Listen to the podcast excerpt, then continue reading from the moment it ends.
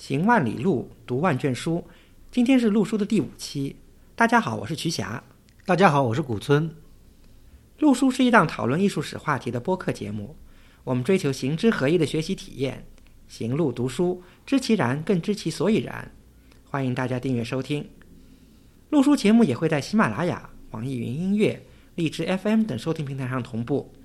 我们欢迎您成为录书的会员，支持我们行得更远，读得更多。有关会员计划的详情，请访问陆书八八点 com 斜杠 member。呃，经常收听我们节目的听友呢，都知道这个主播曲霞是这个苏州人啊。其实我们今天这期节目的主题呢，就是聊聊曲霞的故乡苏州。嗯，当然聊到苏州呢，大家就会讲到，肯定是应该聊苏州园林吧？呃，的确不假。我们呢，今天呢，的确是想聊聊苏州园林。其实这个苏州这个园林这个题目呢，我们也酝酿了很久了，嗯，一直不太敢聊。呃，为什么呢？因为苏州这个园林这个题目实际上是太难聊了，我们觉得，因为嗯，可能这个聊坏的风险比聊好的风险大。呃，但今天呢，我们呢还是商量一下，尝试一下，因为因为这个知其难而为之吧，啊，但是我们呢会从一个。不同的角度吧，宣扬一种我们对苏州园林的一种认知。嗯，刚才讲到瞿霞说到他是苏州人，那么这次肯定是以这个苏州的这个呃人的观感来为主啊。哎呀，这少小离家，这个其实满满的都是回忆啊。这个很多可能记忆还不是不一定是准确的。嗯，就是我呢，先做一些铺垫啊。这个苏州园林呢，因为源远流长，我们也不想什么像有些这个学者那样去追溯到什么吴王的管花宫啊，什么这么长的这个历史啊。呃，主要苏州园林呢，我觉得兴盛于明清。呃，其实讲到苏州园林，园林并不是苏州的专利啊，因为在江南地区也好，甚至全国各地呢，其实各地都有园林的这个建设。呃，为什么大家独独把苏州园林推崇的那么至上呢？我觉得主要还是跟苏州在明清这两个时期的它的这个呃历史地位或者这个当时的这个位置有关系。因为那时候苏州等于是等于是中国的这个北上广。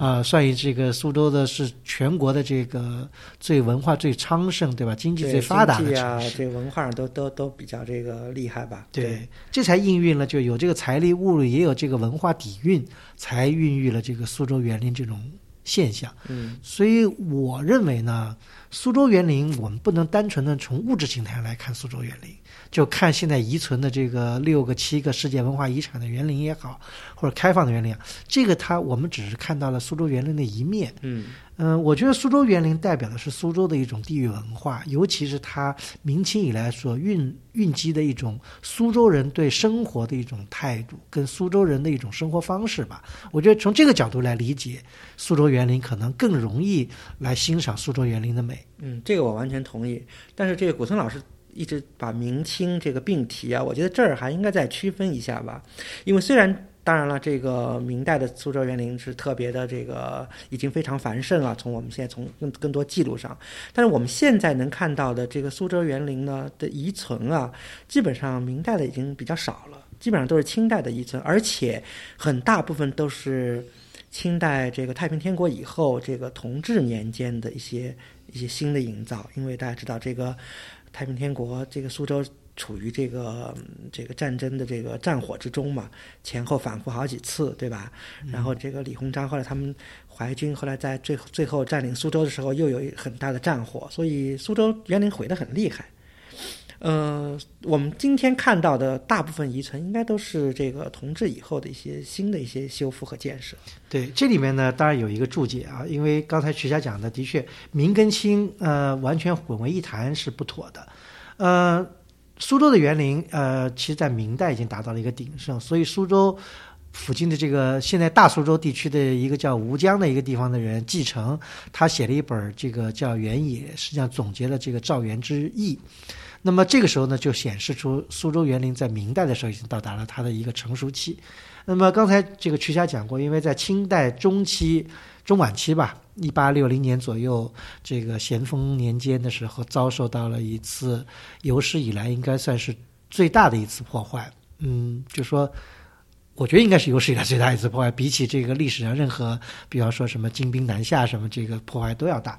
嗯、把这个苏州园林的精华呢，基本上毁于一旦。所以现在呢，的确是看不到太多明代园林的影子了。嗯，是，嗯，所以我们看到的基本上是到同光以后吧，就同治、光绪年间的这个重新的这个恢复，甚至包括有些都是在民国时候，的有民国时期有大量也有也有建设，对，但是这是物质形态一方面，但是我觉得没有变化的是从明代一直延续到现代的苏州人的一种精神层面的一种追求，或者是一种文化层面的东西。这个东西我觉得是没有被战火所摧毁或者所所这对个有所改变，但是它的精髓应该还在。对，这里面呢，就是我们今天呢，就是也不想追溯到明代这么久啊，这个可能有点呃，比方我们去讲讲继承的原野，这个可能有点太学术了。大家有有兴趣的可以去翻翻那本书，我觉得呢是把一些东西总结的挺好的，但这个有点学术，这个我们不做推荐。那今天呢，实际上我们是从一本杂书来讲起吧，应该说是杂书 是杂书？我觉因为我觉得就是这种属于杂文类的嘛，嗯，对吧？嗯这个散文类的书，嗯呃，也挺有名。这就是一本这个大家翻一翻就会知道，就是是叫《浮生六记》，嗯是名著对名著。因为这本书其实是呃，一讲到苏州的话，这本书是挺有名的。因为早年这个林语堂先生对这个书是推崇备至，对，而且把它翻成了英文，介绍给了这个欧美人士。那么这本书呢，它是苏州的一个在这个应该是土著啊，他在这个沈叫沈沈复对沈复，他在他是乾隆年间的人，乾隆到嘉庆这一个时代节点的一个人。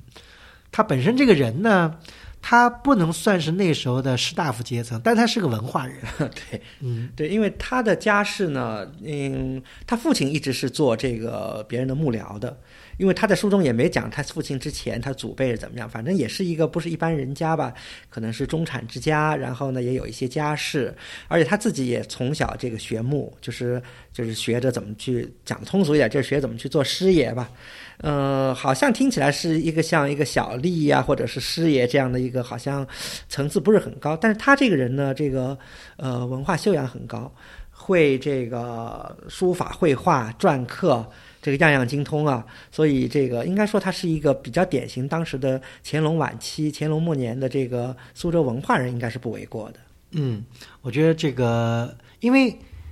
他，我觉得为什么？我觉得他还有有一定代表性呢？我觉得他是代表了当时的一种，就是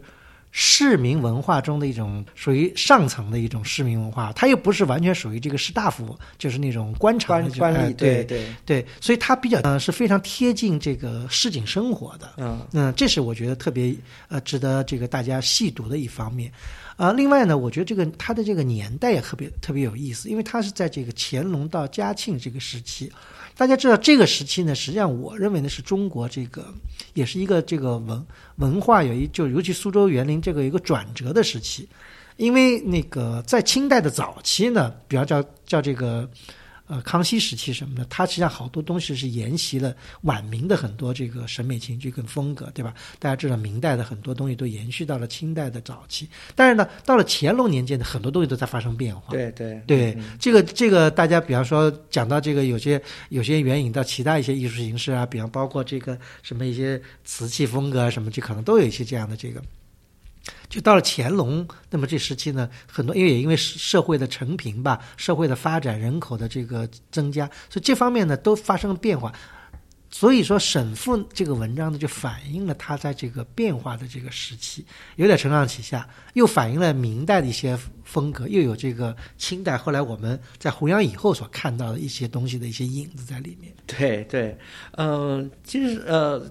很多人聊到《浮生六记》啊，都会想到这个沈复和他妻子这个芸娘，对吧？之间的这种这种家庭生活呀，这两人的这个感情啊，这方面，对吧？这个其实就像古村老师说的，这个《浮生六记》啊，这沈复在他的这个。留幸存下来这四篇里，其实大量记录了乾隆晚期一直到嘉庆，更多是乾隆晚期吧，这些苏州文人的生活的许多方面，那园林是必然会涉及到的，对而且很形象、很生动。嗯，因为我觉得呃，它不仅涉及到园林，因为我觉得它描述的是当时的这个社会上的一呃中层、中产以上的这个阶层人的一种生活方式，嗯跟他们的一些审美情趣。因为刚才讲到这个沈父的确呢，他是有一定的这个特殊性在里面，因为他呢，他的妻子呢也是一个。可以说是一个受过很好的这个熏陶，虽然没受过完整的教育，但但是我觉得他的悟性也好，他自己所所得到的这个教育也好呢，是达到一定的这个当时女性来说是不容易达到的一个高度。对，呃，从沈父的行文啊和他们这夫妻间的这种唱和来看啊，就是芸娘这个这位啊，这个也不简单啊，也是一位这个奇女子，这个文学美学的修养都非常非非常高，就是完全是这个超凡脱俗的这么一个女性形象啊。所以这夫妻俩唱和这个琴瑟和鸣呢，的确达到了一个非常令人羡慕的高度。所以也让人感动嘛。所以林语堂先生为什么那么推崇呢？好像我忘了林林语堂先生原话怎么说的，好像林先生认为这个芸娘。就是程云嘛，是这个中国文学史上最可爱的女人。嗯，呃，这个林语堂先生呢，的确是非常推崇这部书。他说，好像这是好像五四运动以前，呃，比较值得向大家这个西方人推崇的两部书之一。呃，所以把它翻成了英文，也翻的呢也是特别哎，挺有意思的。呃我觉得这个它的书名好像叫呃《Six Chapters of Floating Life》。嗯，对吧？就是好像浮生，哎，一下子把这个用 “floating” 这个词，好像一下子就非常的，怎么说呢？这个把一些意义啊，对，呃把这种嗯对意思给就给翻译出来了啊。而且我觉得很多东西吧，我觉得是，呃我还不完全是后天的，很多可能天性使然吧。沈复，我觉得在他的这个书里，我觉得描述就有一些很很很有意思的这个描述啊，比如他说他小时候。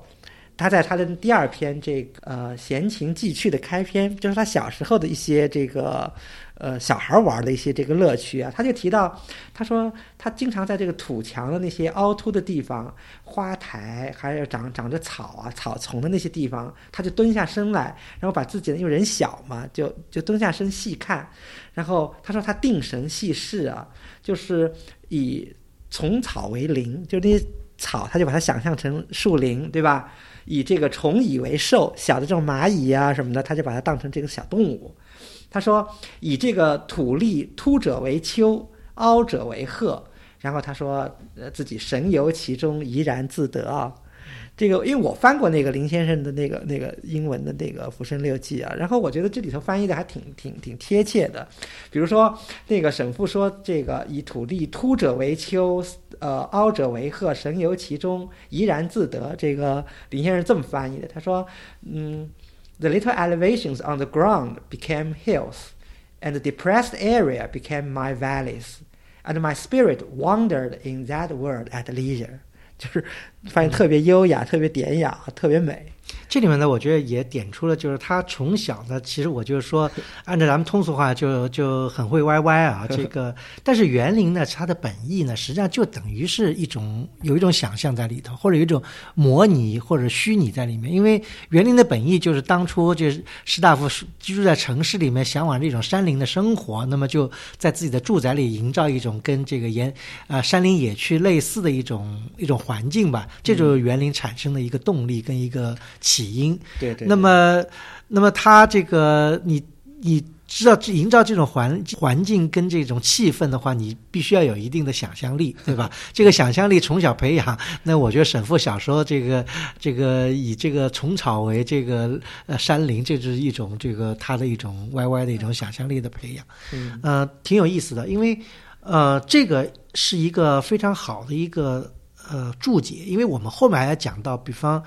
呃，有些人从小时候的搭积木的这种这种能力，其实就会演化成以后建建筑师呃的建筑师或者园林的形体的对想象。对，嗯这个这个的确，我也承认，这个我小时候，比方这个搭着积木或者用这个木头搭东西，也是在想象，比方说，哎，这个东西是个房子呀，或者那个东西什么。我觉得，呃，小时候的这些东西对大了的这个呃审美啊或者职业的追求，可能都有一定的影响嘛。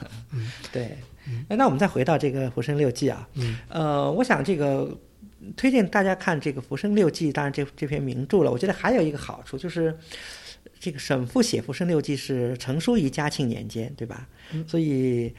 他这个时代其实距离现在还不是很长嘛，嗯，所以对我们讲苏州园林，如果我们讲到这个哎苏慎卿啊，讲到韩韩世忠啊，或者讲到文征明，可能都有点远啊。那么沈复在他的《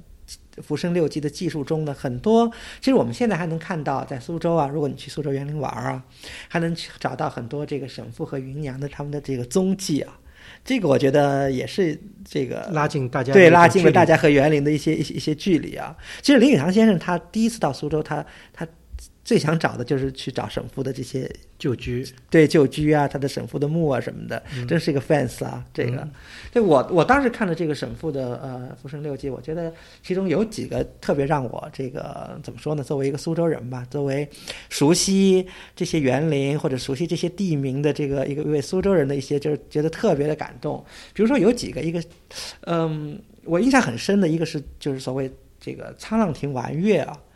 因为他们当时沈复呃，就是他和芸娘刚刚结婚的时候，他们家呢是住在这个沧浪亭的西边，呃，就是他们就是有一天就是在这个中秋之夜啊，然后呃去沧浪亭这个赏月。我觉得这可以稍微说一下沧浪亭啊。沧浪亭呢是一个这个，当然是一个苏可以说是苏州。可以追溯历史是更早的一个园林了，呃，苏舜卿对吧？沧浪沧浪之水清兮，沧浪之水浊兮。以后韩世忠又又又拥有过沧浪亭，但是沧浪亭以后在这个明清两代基本上它并非为私人所有，它是一个作为一个公共的一个祠堂的这么一个一个园林，半开放式，但也有人管理，所以呢，这个林壑优美。这个不落俗套。那那次这个沈父呢，就带着他的这个妻子，然后在晚上，因为苏州人这个当时这个风俗嘛，这个中秋夜说是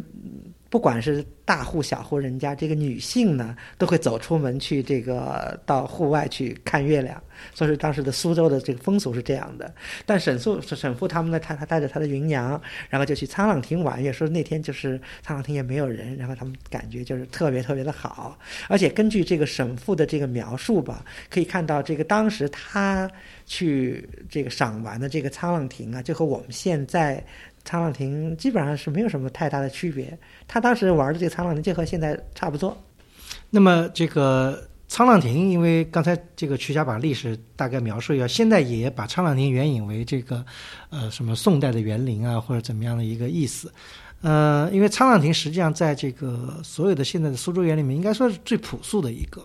基本上就是说没有这个，我就觉得和他并非是某个私人的一个私园，我觉得大有关系。嗯嗯嗯，对。另外，对我印象比较深的，在书里描绘到的，比如说像那个他写到这个醋库巷的这个水仙庵的庙会啊，这个沈复特别提到了这个水仙庵啊，是在这里头曲曲折折，好像也有也有一个园子。然后呢，他让芸娘这个因为公共场合嘛，女性不太方便去，就让这个芸娘呃女扮男装，穿上她的衣服，然后这个去了这个醋库巷的庙会。然后还提到了有个叫这个黄费基的这个萧夏。是怎么回事呢？这个黄废基呢是，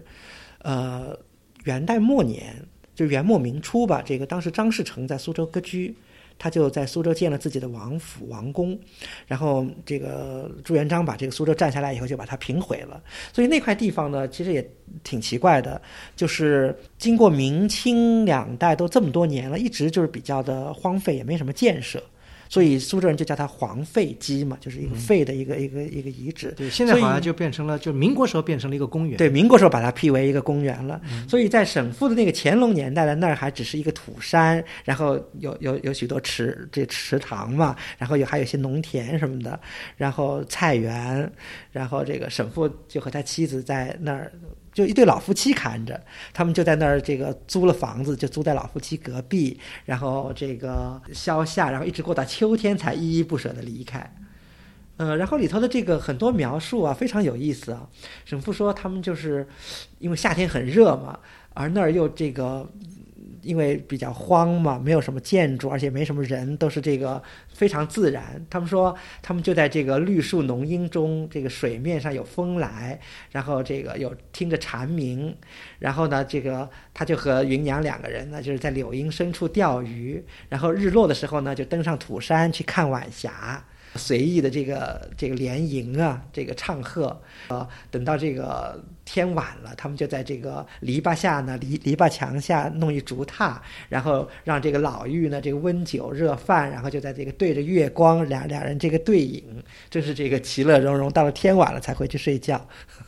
嗯，这个呢，当然他这个是没有指是哪一个废园啊，但是也指出了就是说他们在这个园林中的一种生活的一种乐趣吧。对对对对，嗯，这个就是反映了就是说他们那时候怎么样来能够把自己的这个很闲暇的生活方式跟当时的这个呃所处的这个环境怎么样很好的给它结合起来。对，我觉得其实这中呢，就是沈复花了大量的笔墨描写他们在在皇费机消下，我觉得其中呢，其实体现一个什么呢？就是我觉得用现在的话说，沈复基本上可以堪称是一个园林美学家。嗯就他呢，他喜欢的真是喜欢那种山林之趣。我觉得是不是和他自己是一个画家，这个有很大的关系啊？可能对这个这个明代的这些，尤尤其是明四家以来，就他们的这种这种呃审美观点呀、审美情趣，对园林这种认知啊，大有关系。因为这个据这个专家的考证吧，因为明代的园林呢，呃，虽然我们看到的这个实物不多，但是基本上大家认为呢，明代的园林还是野趣比较多，就是说不是说像现在我们所看到建筑呀，对，有很多人人为的这个嗯刻画的痕迹，是基本上一种体现一种山野情趣。因为这可能我在 YY 啊，可能也许明代那时候或者清代早期那个时候，江南地区人口啊不像现在那么密集，呃，可能还是比较。稀疏的，所以呢，还有很多的这个空地可以营造一些比较呃自然的一些嗯环境吧。嗯因为这一点，我得到一个什么印证呢？就是前天前几天咱们在群里聊老电影的时候呢，呃，曾经提到过有一部电影叫《小城之春》，对吧？这部电影呢是拍摄在一。九四八年，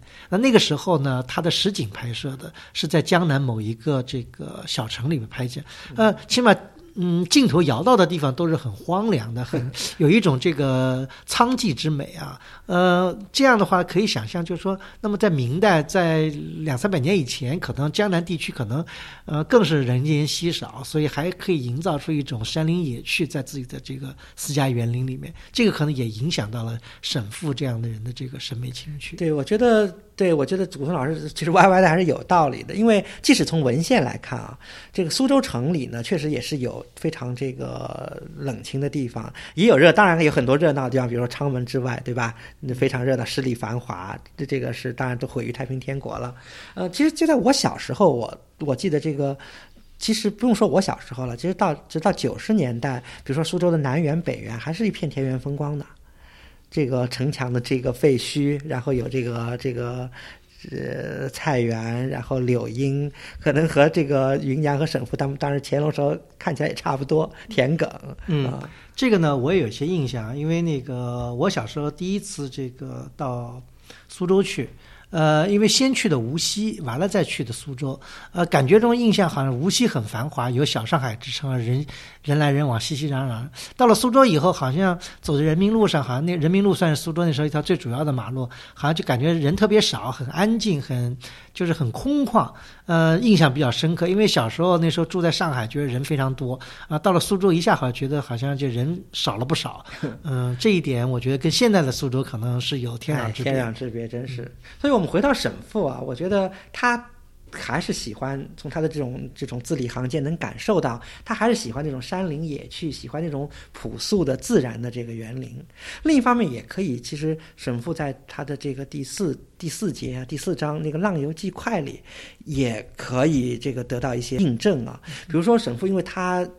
呃，做幕僚嘛，做师爷嘛，其实走过全国很多地方，尤其在这个江南呀、江浙北呀，就走过很多地方。嗯，比如说园林之盛的，比如杭州园林很盛，对吧？苏州之外，呃，扬州的园林也非常有名。嗯他当时我我印象里就是沈复对这两个地方的园林，他也有很多溢美之词，觉得哎这个也不错，那个也很很好。但是他最后总结下来，这个我觉得还可以和和大家分享一下。他他认为这个哎，他说杭州的这些呢还是太脂粉气，嗯而扬州的呢就是 像个艳丽的女子。嗯，所以可能我想回过来再印证，可能乾隆之前、乾隆晚年，可能就是太平天国之前的那些苏州园林，可能还有不少这个江嗯明代园林的遗风啊。当然这个是没有根据，只是我根据这个沈复的这个行文和他的感受的一种歪歪吧。嗯，因为扬州园林的确，因为大家知道扬州的园林主要是这个由那时候的盐商吧，大批的盐商来制造的，可能这个沈复来形容它有艳丽女子的这个这种味道，可能有有很多堆砌啊、交涉的这个情况在里面。啊，我不知道为什么他说杭州有脂粉气啊，是不是这个浓妆淡抹总相宜？呃，其实我觉得这里头还有一个背景啊，一个历史背景，就是沈复的那个时时代，就是他在那个就是就是他写的他这个云游的那个年代吧，呃，他其实碰上了两次乾隆南巡的，他有两次见过乾隆。哦，得见天眼，所以你想乾隆这个下江南，那各地都是在那儿大肆建设，啊尤其扬州、杭州啊，当然苏州也不例外了。对，所以这方面可能有一些这个关系吧。当然这也是我的一个推测了。嗯。但沈复本人呢，我觉得他不仅有一些自己的一些审美的评价，或者而且他也善于自己进行操作。因为虽然沈复他并不是一个士大夫阶层，也不是个有钱人，他没有自己的经济能力来营造自己的私家花园吧，但是呢，他力所能及，在自己能够。起级的范围内，比方说，呃，浮花弄草啊，弄点盆景啊，这个他还是有很多的心得可以跟大家分享。对，我觉得大家细读这个《浮生六记》啊，可以在这方面可以这个多关注一些。我觉得细细读来还很有滋味啊，因为沈复他自己就非常就和和他妻子芸娘一样，这个两人非常会玩这个盆栽，还会这个插花，然后这个会做盆景。呃，所以这个他在里头有非常这个，尤其是这个这个第二节吧，有非常多的这个描述，这个盆栽这个用什么，就是养兰花怎么养，然后插花，这个插花瓶怎么插，怎么。怎么做？然后平放几个，花放几朵，这个怎么取势？有非常多的这个细节描述啊。然后这个这盆景也是一样，这盆景也是一种营造一种小的微型的这种山林啊。嗯，盆景就是比园林的更小的一种呃自然的一种一种迷你吧。对对，其实。可以另从从另一个角度也说，园林是一种盆景的一种这种更放大，对对，只是人在其中，而盆景是人在其外这种欣赏。对，但是我觉得做的这个原理，其实背后的这个原则几乎都是很像的。因为沈复自己也提到嘛，他说这个呃建亭台楼阁呀，建园啊，或者叠石啊成山，对吧？或者就是呃。栽花取势，他说其实原则是一样的，都有这种呃大中见小啦，小中见大啦，虚中有实啦，实中有虚啦，或藏或露，或浅或深的这种原则在里头，对吧？都要遵循的这种审美的哲学。所以他他认为这个造园啊，就是根本不用地太广或者费多大的事儿，只要就说有些周回曲折，把这个空间营造好，这个就非常成功。比如，他就举了一个，我觉得这是个非常可以说是一个这个特别有意思的一个例子。他说，这个比如说小中见大啊，如果你家里这个院子啊比较窄，对吧？那你有很多方法可以这个营造一个非非常好的空间。比如说，你这个墙啊就可以。做成这个凹凸奇形，他说就可以做成不规则的这个形状。然后呢，墙上可以引上绿色的这个植物，然后还可以嵌一块大石，石上可以凿一些这个字迹。然后他说你这样的，你推开窗就感觉到就是如临石壁啊，就觉得这个俊俏无穷，这空间感就来了。嗯啊，这个呢就是一个小中见大这个一个典型事例吧。对，因为我觉得讲到这个，他跟他妻子两个人就在家里这个。这做盆景啊，对，还对，还有一个很有很有乐趣，就是自己两个人对着盆景还在那讲，哎，这个地方适合赏月，那个地方适合下棋，或这个地方可以再放一个亭子，那个地方可以再怎么样，就两个人完全就沉浸在自己的这种对这个艺术幻想之中。对对对，而且他们把这个好像什么楹联什么都能想，说哎，在这儿可以找六个字，什么落花流水之间，哎呀，这个真是 可以想象一下当时的这种这种意趣啊。这个《浮生六记》呢，它有一点这个遗憾啊，因为《浮生六记》虽然说是六记，实际上这个我们真正能够读到这个沈复的呢，只有四篇，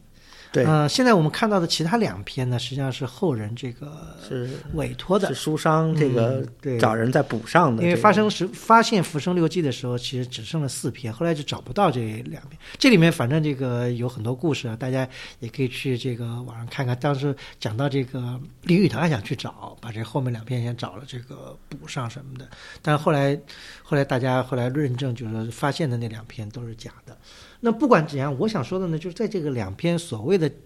委托的《浮生六记》的后两篇里呢，也有一些反映这个这个苏州人对园林的一些这个认知吧。我觉得还是挺有意思的，虽然不是沈复的原话啊，因为他这里面讲到，比方说理想中的园林应该什么样的，应该就是有一个有一个房间，有一个大厅，完了前面呢开，嗯，向南呢开八扇窗。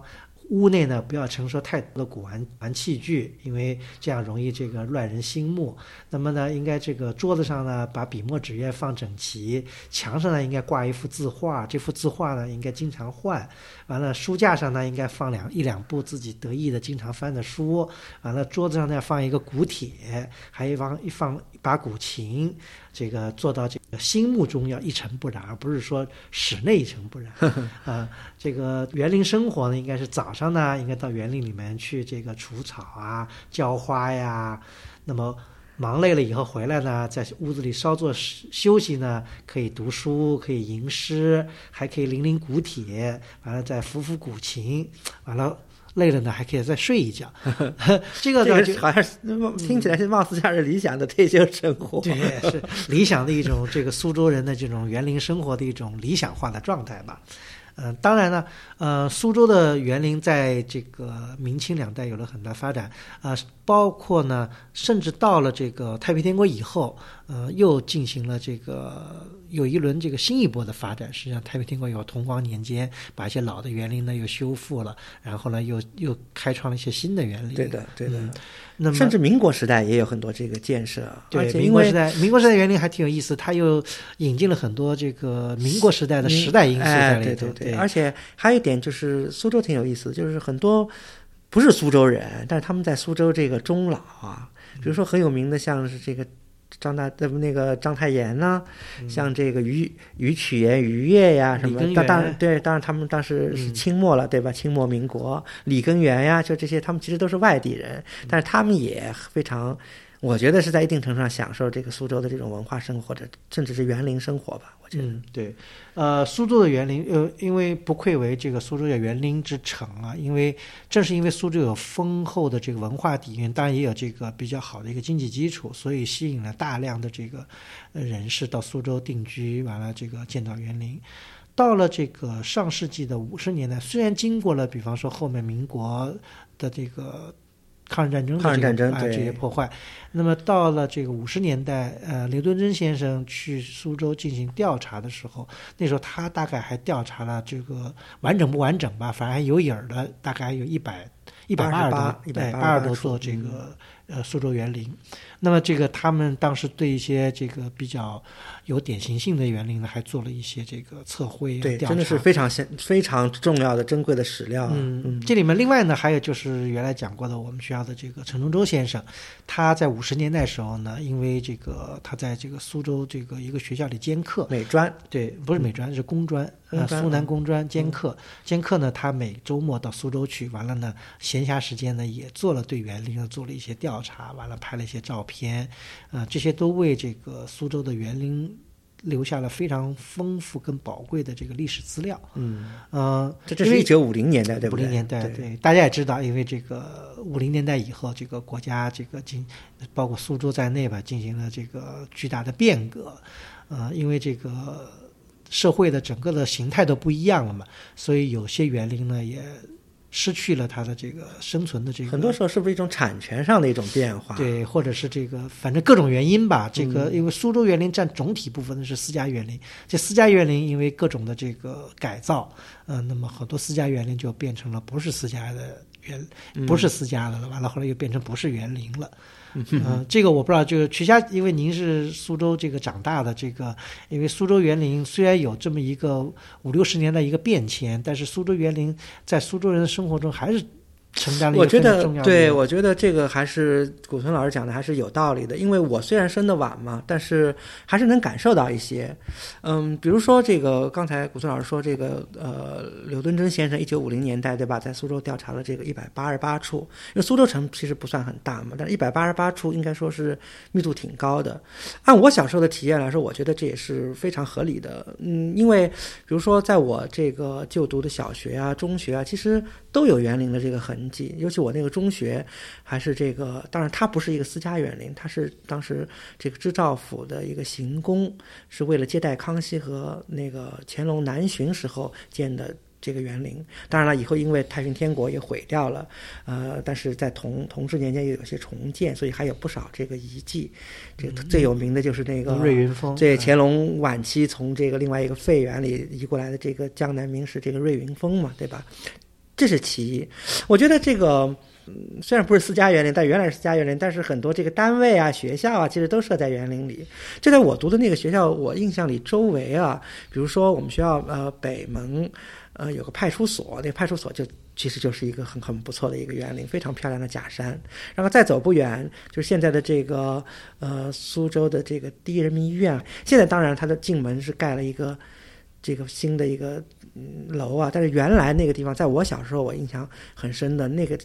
地方其实有一个土山，呃，土山上还有一些太湖石，然后有参天的这个树木，其实也是一个园林。当然，这个就我讲的这两个派出所的这个园林和这个呃医院的这个园林，其实现在都没有痕迹了，已经应该应该都属于这种毁掉的这个这个园林之列了。还有比如说，嗯，像我们经常就有些同学家还住在那些老的这个呃老房子里的，呃，有到同学家去玩什么的，经常可以看到这个前后。房子之间啊，或者经常有一些湖石呀，有些池子，这也是挺正常的事情。所以，虽然说这个已经很少有，在我小时候啊，已经很少有一个私人的这个家里完整的拥有一个园子，但是园林还是无处不在，生活就是你经常能看到、能体会到、能感受到。而且苏州人还有一个习惯，就是说你经常就周末啊，也有一个习惯，就是哎，去去哪个园林喝个茶呀什么的。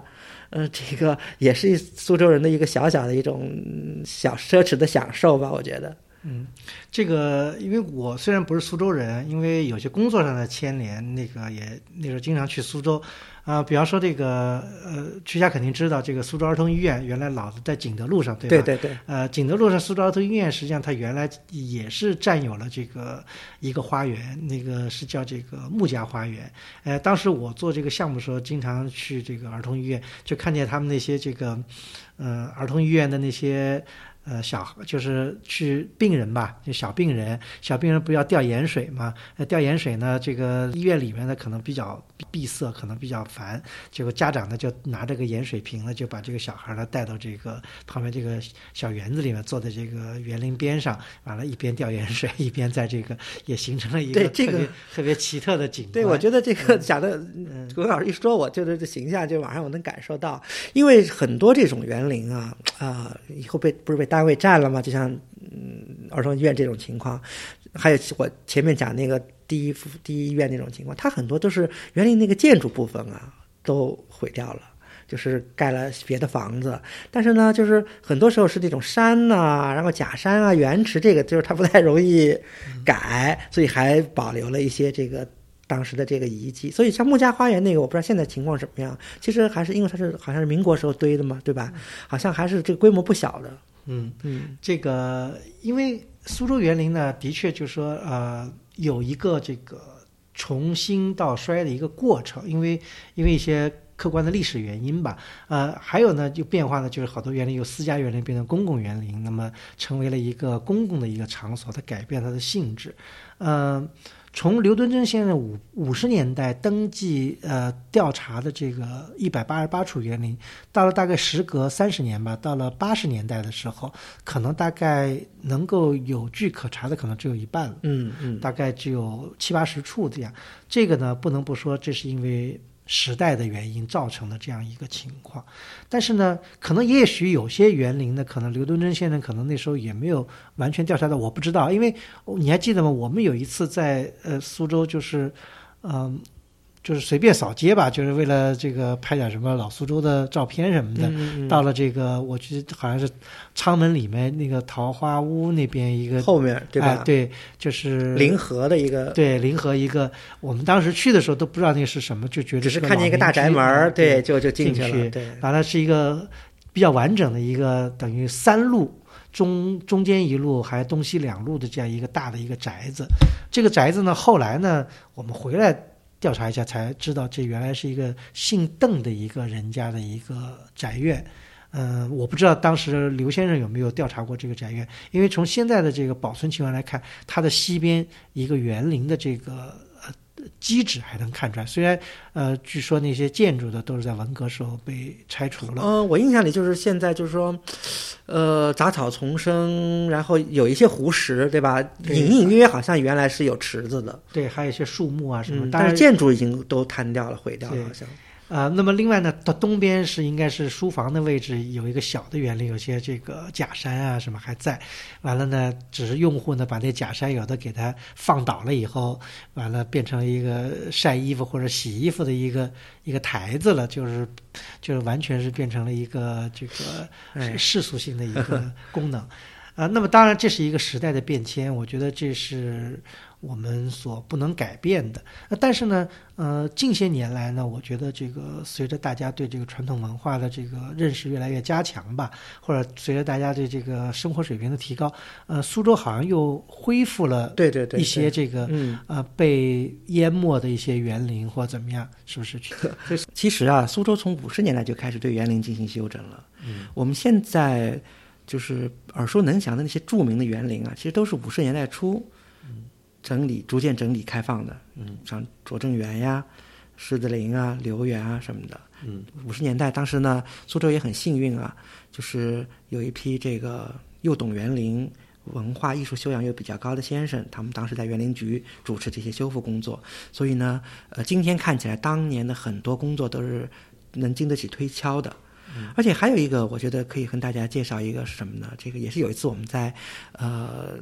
这个参观园林的时候，看到有这个工工人在维修家具啊，然后就听他们说起了一段这个秘辛吧。就是五十年代初呢，就是园林局这些老先生们，他们有意的大量收集了当时就是大量流向市场的一些这个旧木器，也就是旧的家具。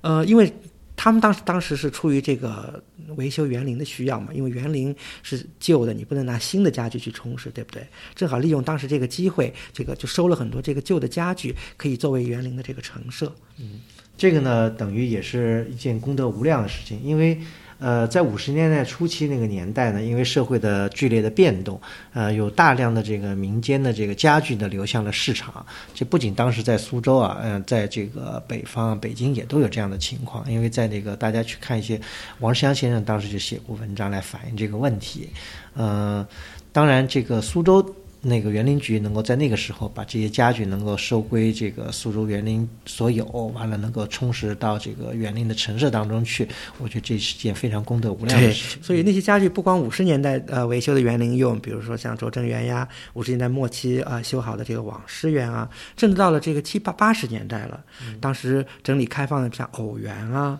艺圃呀这些园林也都是用的这个园林局这个仓库里的这些老家具，所以一直用到那个时候。嗯，所以这些家具放在这个这些修复的园林里面，就一点没有违和感。对呀、对呀、是啊，所以这个是非常好的事儿。所以就提到了八十年代这些整理开放的园林，比如说最有名的其实就是两个嘛，都已经进入了世界遗产名录的，一个就是偶园，嗯，在这个东园附近的，对吧？偶园在仓街那边，另外一个呢就是艺圃，呃，当然艺圃大家现在都已经耳熟能详了，这个应该是呃呃可以说深度这个苏州园林游的一个游必必去的一个地方。嗯。对对，而且艺圃也是这个园林大家这个刘敦桢先生特别推崇的一个园林，认为是这个苏州少有的保存了这个明代园林这个形式的特特点的点的一个一个一个杰作，而且这个虽然小吧，但是这个特别精致。嗯嗯。对，所以这个，如果大家有机会，呃，还没有去过的，我觉得到苏州一定要去看一看这个艺圃。对，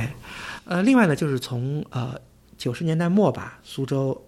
园林进入了世界遗产名录以后呢，我相信啊，其实事实也是这样，这个整修的这个工作呢是是加速开展了。嗯，尤其是近几年啊，近几年这个呃，尤尤其去年这个，我看到这个苏州的照了一个新闻啊，就说苏州好像要。开放就是多少个？呃，十来个，好像十几个，对对对，十七个或十几个，就是好像要修复开放的这个园林。对啊，有些园林就是我自己原来都没听说过或者没去过，所以就利用这次这个春节啊，这个回家探亲的这个机会啊，找了一个特别好的天，然后一气走了五个。嗯，这个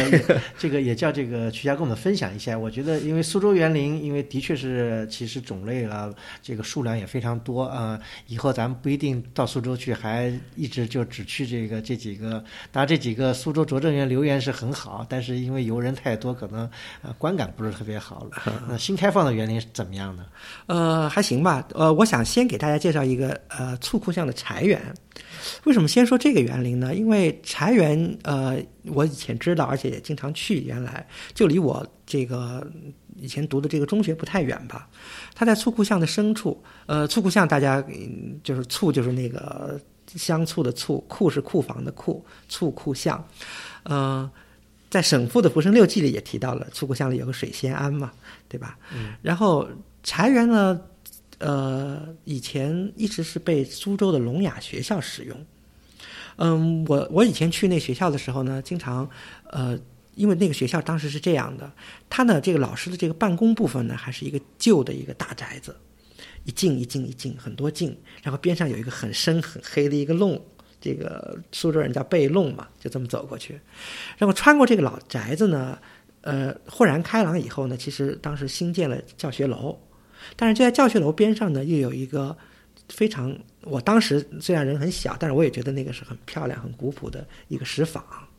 呃，这是当时的情况。这次我去看呢，茶园现在还是被教育部门管理的，而被改建成了这个苏州教育博物馆。呃，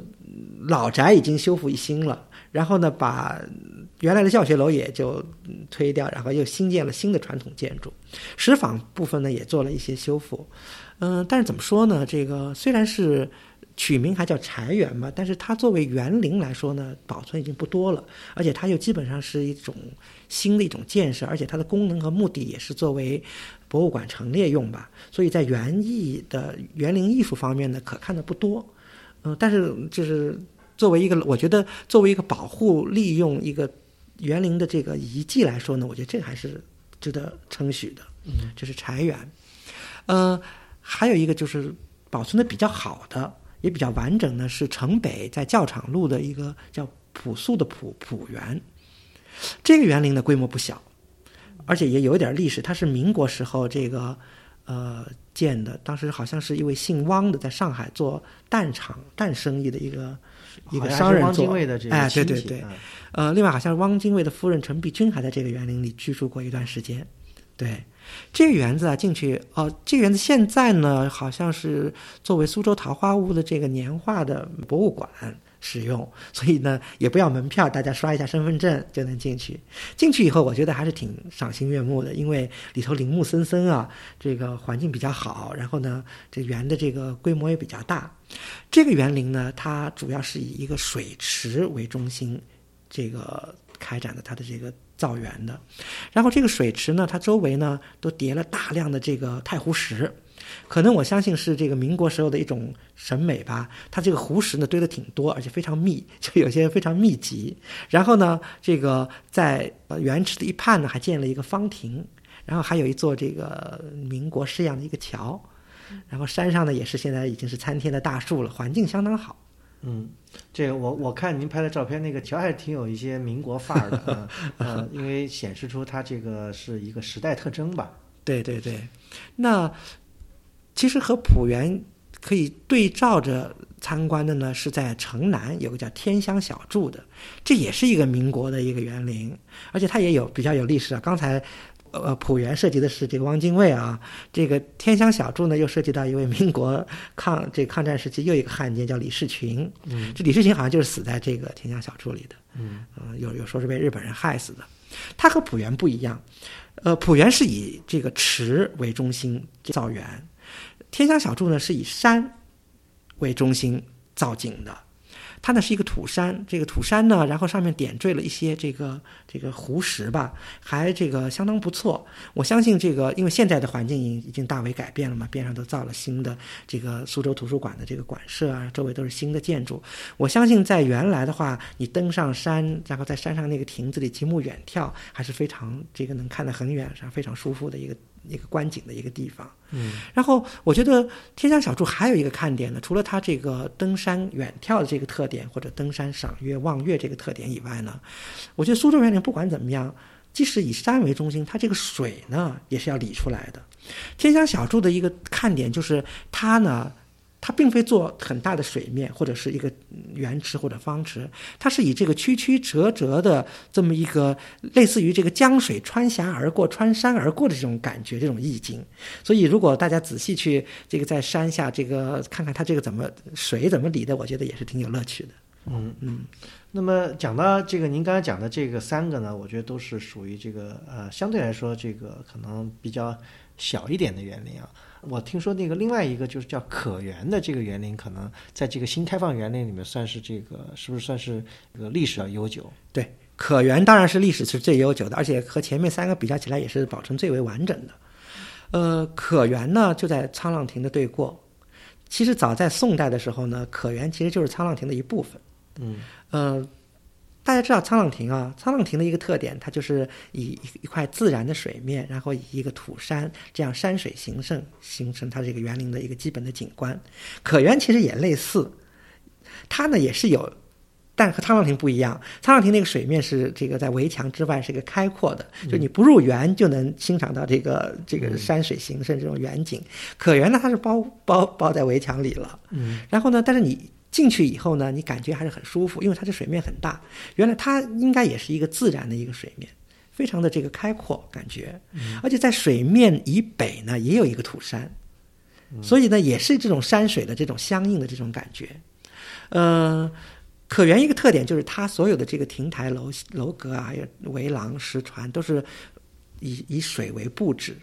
嗯，还是修的还挺别致的。嗯，所以说就因为有这个水面比较大，好像还有这小西湖之称。对对对，这个当时的原主人就把它命名为小西湖。而且呢，这个可园的这个历史呢，还是挺可以值得这个稍微说说两句啊。它这个可园其实直到雍正年间还是荒废着的。然后在雍正年代呢，是有一个江苏的巡抚把它这个修整整理起来，当时给它取了个名字叫静山林。对，这个好像在这个沈福的这个《浮生六记》里面也讲到，他到那个。那个沧浪亭去望月，对吧？赏月的时候，他说这个能看见附近有一个进山林的地方。对对对，说明那个时候就是一个这个重重要的名胜嘛。对对，而且后来好像还跟这个苏州的这个时候乾隆时期的名人沈德潜好像也有些关系。对，就是这个园林的一部分呢，成了沈德潜的讲堂，以后又成了他的生祠。但是沈德潜以后又犯事儿了嘛，嗯，他死后又被这个焚骨扬灰了，等于后来他这个身子又废掉了，所以可园呢，就是后来又废了一段时间。到了嘉庆年代年间呢，成了一个书院，叫正仪书院，嗯嗯，就不再是私家的园林。那么后来好像这个，因为在弘扬的时候，后来这个因为可园也被这个焚毁了，嗯啊，焚毁了以后。完了，到了就清末的时候和民国的时候，分别又又变成了这个学堂啊。然后这个好像还成了民国时候还成了这个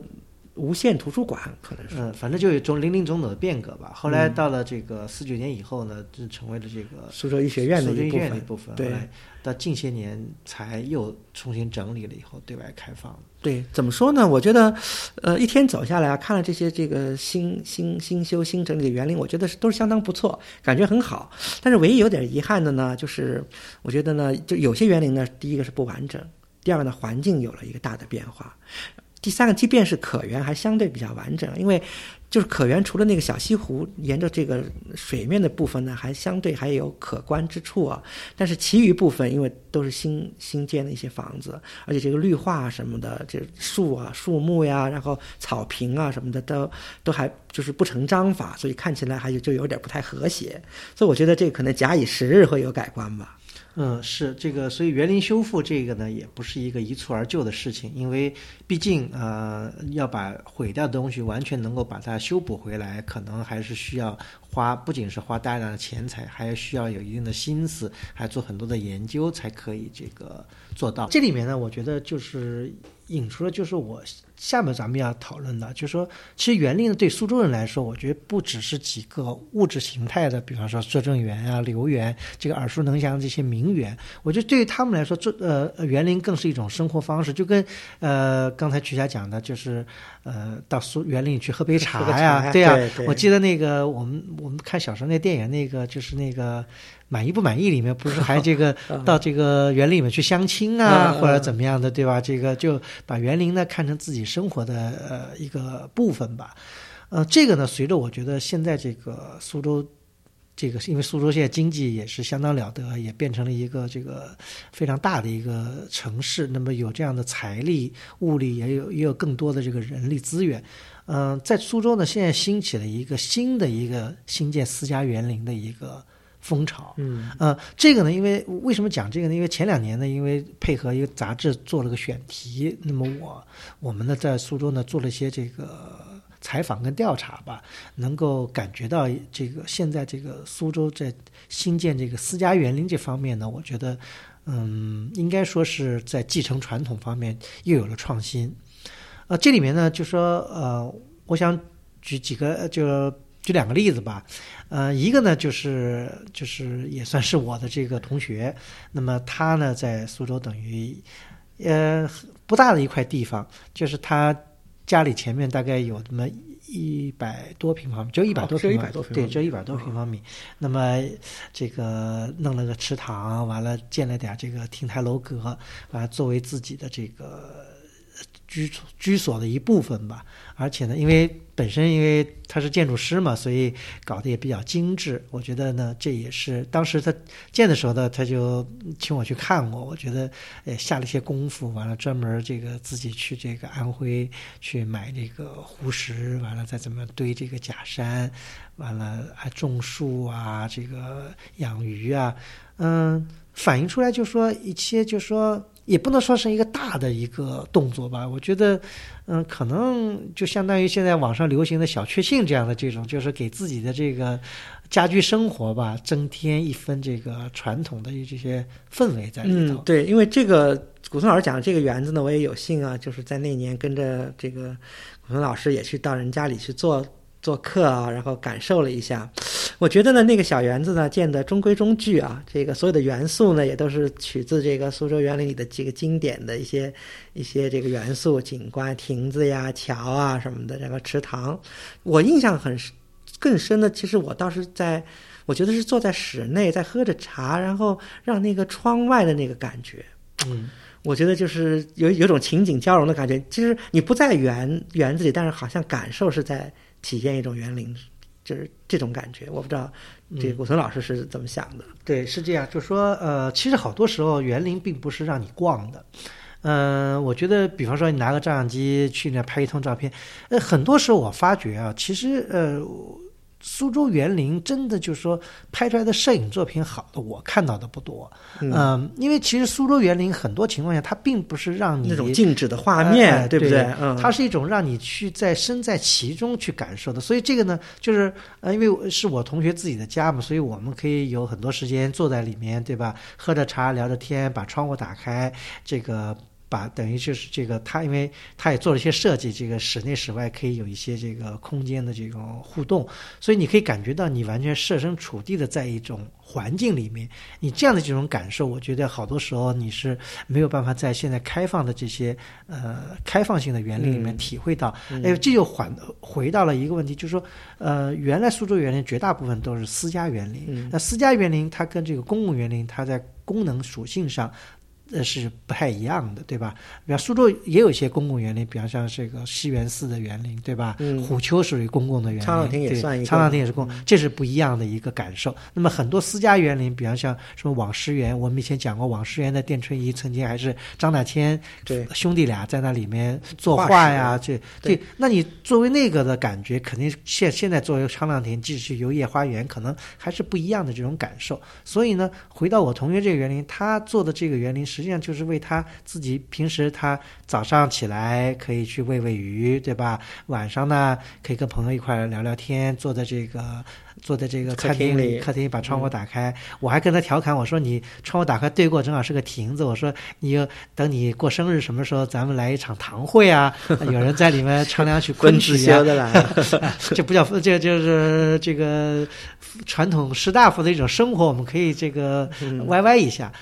这个呢，我觉得是一种现在逛这个公共园林所没有的一种乐趣吧。嗯嗯呃，当然我同学他还毕竟嗯、只是算是一个应该是票友，呃，票友，呃，还有一个大手笔的，我觉得我们也采访了一个蔡先生，嗯、蔡先生很有意思，他呢本身呢也是算是一个名家出身，对吧？他的父亲曾经是西泠印社的社员，嗯嗯、他本身呢也从事这个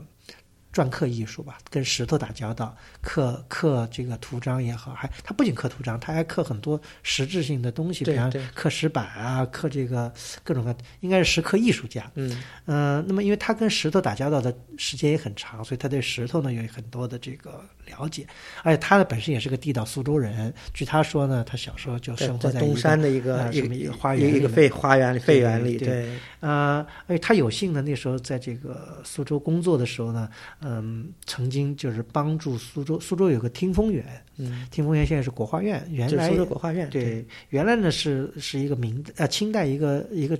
一个一个叫吴云的一个一个官僚的一个家，呃，曾经吴昌硕曾经在这个听风园里做过这个他们家的西席，等于就是教书先生，也是个也也是个大收藏家吧，嗯梁磊轩，对对。嗯，呃，那么这个园林呢，后来经过变化呢，到文革以后呢，变得不成样子了。后来呢，国家花钱修复的时候的这个蔡先生的这个参与了修复，说通过这个修复听风园以后呢，这蔡先生一发不可收拾，他对这个园林的这个热情大大涨。那么也因为他呢有一定的这个经济实力吧，所以他实际上在这个上个世纪九十年代。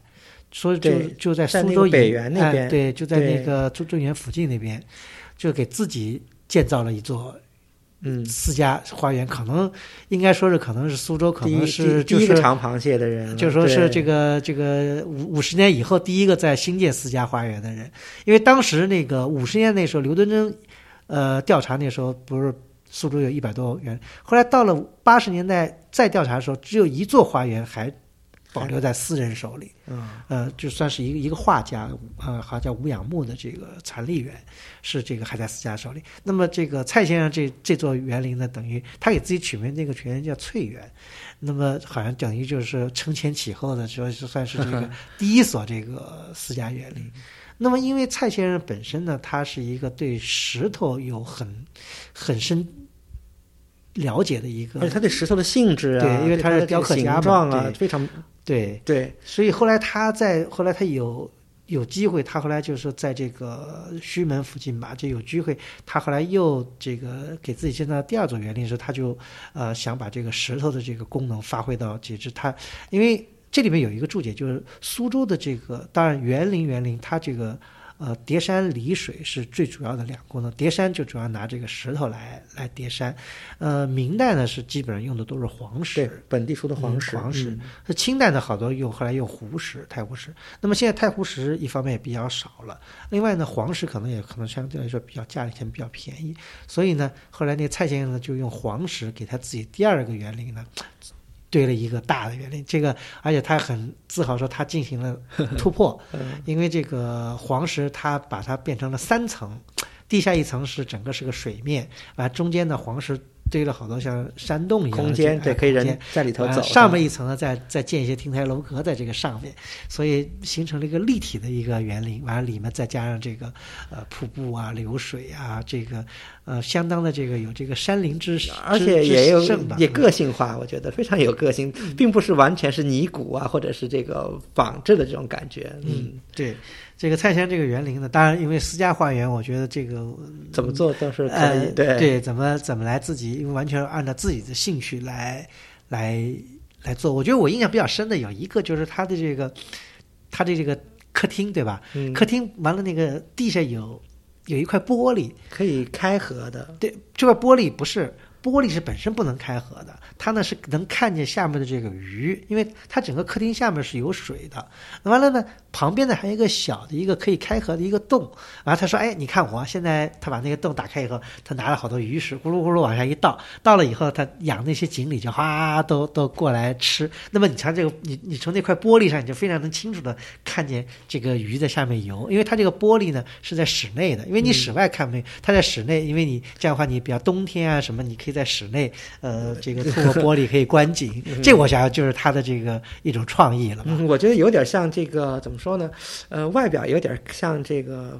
徽市明治那个天井里的那个漏水的那个部分，但是它只是把它下面挖空了，然后弄个玻璃罩上，然后它但它的水面是和外面的这个水面是通的。对，它整个下面水域都是它一层都是，它是通的这是当时嗯它都设计好的，所以这个也算是一个巧思啊。对对，啊而且我发现这个这位先生还挺有意思，他还有高科技的这个，因为他也经常出去旅行嘛。嗯他说以后可以这个高科技控制什么时候喂鱼食什么，他可以在手机上就能解决。我觉得这也是一位与时俱进的一位文化人士啊。对，呃，从这那蔡先生他不仅自己这个造园啊，他还帮这个朋友，因为我们那次去采访他的时候，他还带我们到一个另外一个工地现场，在他朋友完了这个请他帮忙，完了这个那是在苏州城外了，这呃也在一个湖边，完了大概可能他说计划要用要用四千吨的这个黄石来堆砌一个这个园林，完了曲径通幽，他正在这个建设。因为他讲到，就说我小时候也是爱这个玩积木什么。他说我现在这个堆这个石头的这个感觉就跟玩积木差不多，就是拿个起重机在那儿吊，吊到这儿我看好不好，好呢就放学，不好呢再换一个地方，就这样弄来弄去，完全就说他是没有图纸的，完全是呃秋壑在心，就是因为。呃，蔡先生他本身是跟石头打交道比较多，他对这个石性可能比较了解，嗯所以他完全他做的事情完全是随机的，所以有时候也是这个园林这个东西，可能的确也很难，就说你事先有一个预想，因为有时候有时候你事先预想好，你即使都画出来了，你他不一定找到一样的东西是，对，嗯。所以他这完全是根据这个他能找到的石头的不同的形状或者大小，啊，随时来调整他的这个呃造园的这个理，念。所以从这方面也可以想到，这个古人当时造园的一种一种方法或者一种怎么样一个过程啊。对我觉得是是有有启发、有思考的。对，而且现在因为有现在的科技，因为古人他没有水泥。没有水泥、钢筋这些建筑材料，所以他在叠假山的时候，它有一定的限制得。它的那个尺寸啊、重量，它是有对有限制。对，现在因为有这些现代化的建材呢，它有时候更有一定的这个呃发挥的空间吧，所以所以才能蔡先生的园林里面才有山洞啊，有有这个穿来穿去的这些这些洞穴的这种感觉。空间不小呢。嗯，对对，这个呢就说是，而且而且咱们去蔡先生家附近看，那个他那一片好多人家都在建各种各样不同风格的，有的是比较仿古的呀，对对吧？比方这个像我同学这就比较传统的，他包括他那桥子说，你看这桥像什么？我一看啊，这桥就就是那个往事园里面的一个、一个桥，它有些是比较反骨，也有些比较创新的，比方像这个蔡先生这个，他就是比较突破一些传统，有一些创新的这个元素在里面。啊，那我就讲到这个呢，我觉得就说呃，是一个我觉得是一个很好的一个现象，就说苏州的这个私家园林这种传统呢，现在又回归了。嗯，我觉得它并不是完全就说死在那里，就是说变成了一种一种化石文化，它我觉得还是一种灵动的文化还在有一定的发展跟创新，这就是非常我觉得非常好的一个方面，因为。像有正因为有像蔡先生这样的人，能够把这个苏州园林的这种园艺的这种传统发挥，还能把它提升到一个新的一个层次。任何的事情，我觉得有发展，它不变成一个静止的化石化的东西，我觉得才有前途。所以，我觉得苏州园林现在给我们的感觉就是，它现在又等于是在焕发出它的一种一种新的这种时代的这种魅力吧，我觉得。对，但是呢，这里面我讲到这个呢，也有一些这个遗憾吧，因为这些又变成了某种意义上它一一种私家的园林，对一种 privilege，对，它是变成了一种就私密性的，不是说这种嗯、这种美是不是像大家都可以花了门票就可以去欣赏的？嗯，这就是一个事情都有两方面，我觉得这是事情的另外一方面。但是呢，我觉得私家园林，我觉得才是呃才是苏州园林的一个精髓。精髓，嗯对，因为它的这种表现，我觉得这种感受，呃，很有意思。比方说，这个我的同学就说，嗯、我的园林里面四时的景致或者阴晴的景致是不一样的。嗯，这个他他在设计这个园林的时候，他就想到这些方面。那因为他是要住在这个园这个里面的，所以他必须要有四时的不停的景致。可是我们要作为游客到苏州去旅游的话，你可能要感受阴晴，感受四时，可能就不是那么容易的事对啊情。，即便是苏州人，就是住在园林周围的，你也可能就是没有这种条件去细细的欣赏、细细的感受，嗯对不对？嗯，而且这个，嗯我觉得特别有意思的是，这个蔡先生不跟我讲嘛？他那时候，呃，曾经有这个，呃，有这个可能性啊。他说到美国来说是 什么，呃，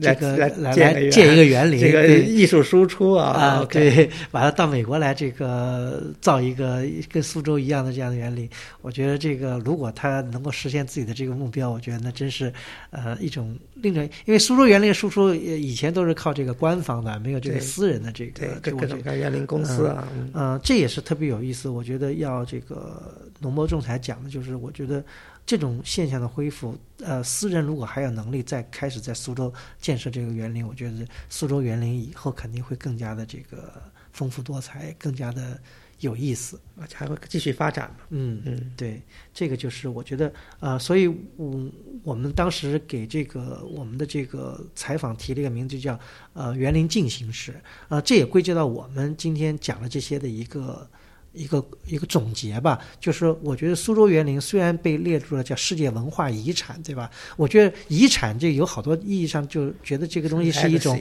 是一种过去过去了一种一种一种固化的一种东西，对需要保护的一些东西。对，其实我觉得更多的情况下，苏州是一种动态的嗯，它不是一种遗产。很高兴的看到，呃呃，苏州有像蔡先生一样，像我同学这样的人，他能够把苏州传统园林艺术能够能够运用到自己的这生活中，能够把它发扬光大。这个我觉得是特别有意思、特别值得推广的。就是苏州的园林永远不会进入。博物馆，而是一种永远在进行的，跟着苏州人的生活方式一起在演变、在发展的一种物质、一种形态。这就是我觉得我们这个节目希望能够给大家在呃欣赏苏州园嗯林提供一些启发，或者从不同的维度来看这个苏州园林。嗯，好的。那这一期的节目就到此结束，感谢收听。我们的节目在每旬的第八日上线，在路书八八点 com 可以找到与节目内容相关的链接，供大家按图索骥。我们欢迎批评和反馈，您可以通过路书的微信公共号和知乎专栏联系我们，也可以发邮件至路书八八八八 at outlook 点 com。我们欢迎您成为路书的会员，支持我们走得更远，读得更多。会员计划之外，路书现在也提供会员通讯的单期购买，请访问陆书知友微店进行选购。再次感谢您的收听，我们下期再见。